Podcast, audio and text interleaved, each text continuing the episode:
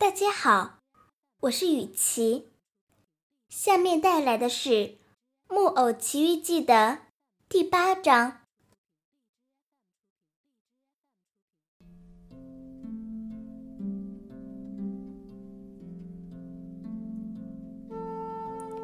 此时，木偶的肚子不再饿了，但是他马上又叽里咕噜哇哇大哭起来。吵着要一双新的脚，可是杰佩托要惩罚一下他的恶作剧，就不理会他，让他独自哇哇哭。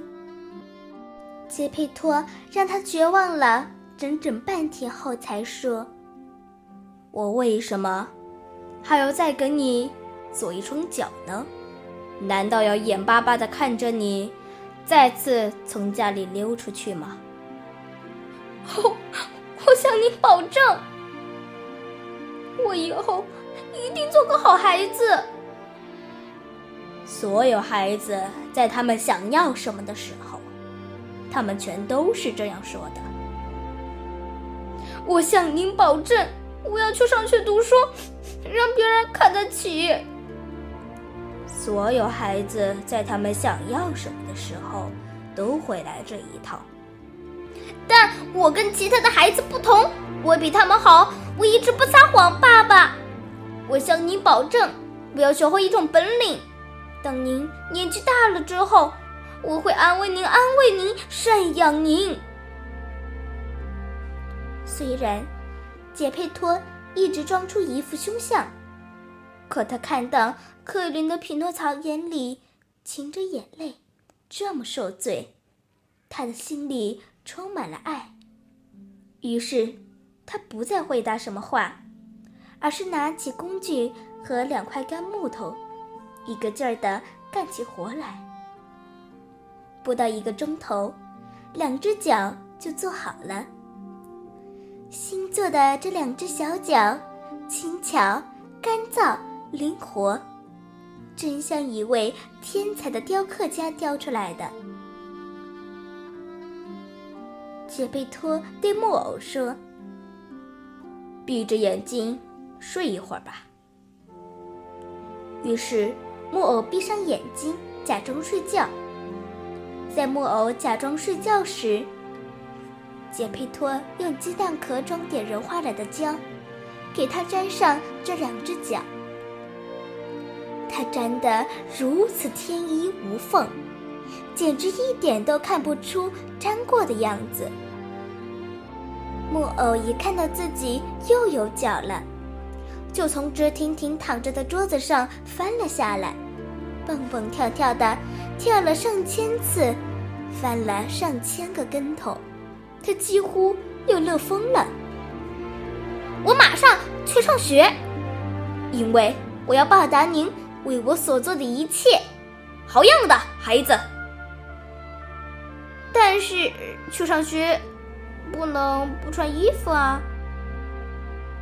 杰佩托很穷，他的口袋里连一分钱也没有，因此他只能给木偶用花纸做了一套衣服，用树皮做了一双鞋，用面包芯做了一顶帽子。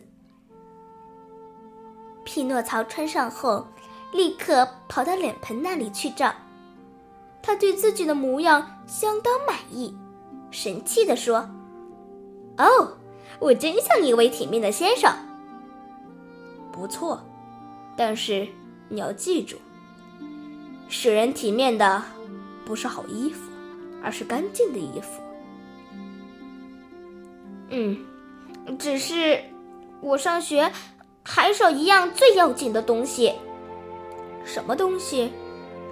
我还缺一本识字课本。嗯，你说的没错。但是，怎样才能弄到这个课本呢？那还不简单，只要到书店里买就行了。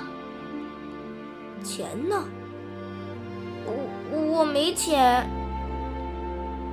唉，我也没钱。这个好老头难过的说。虽然匹诺曹一直是个快活透顶的孩子。但是此刻，他也难过起来了，因为如果真的是件伤心的事，人人都会懂得的，孩子也不例外。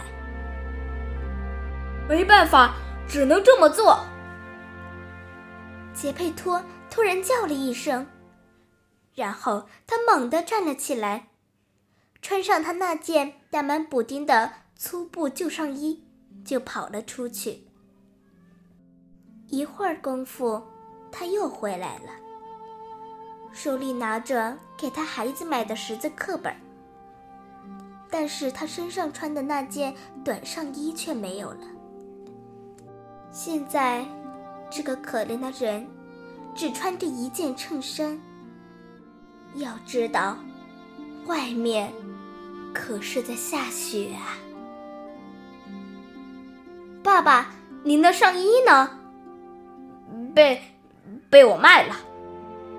为什么把它卖了？因为我热。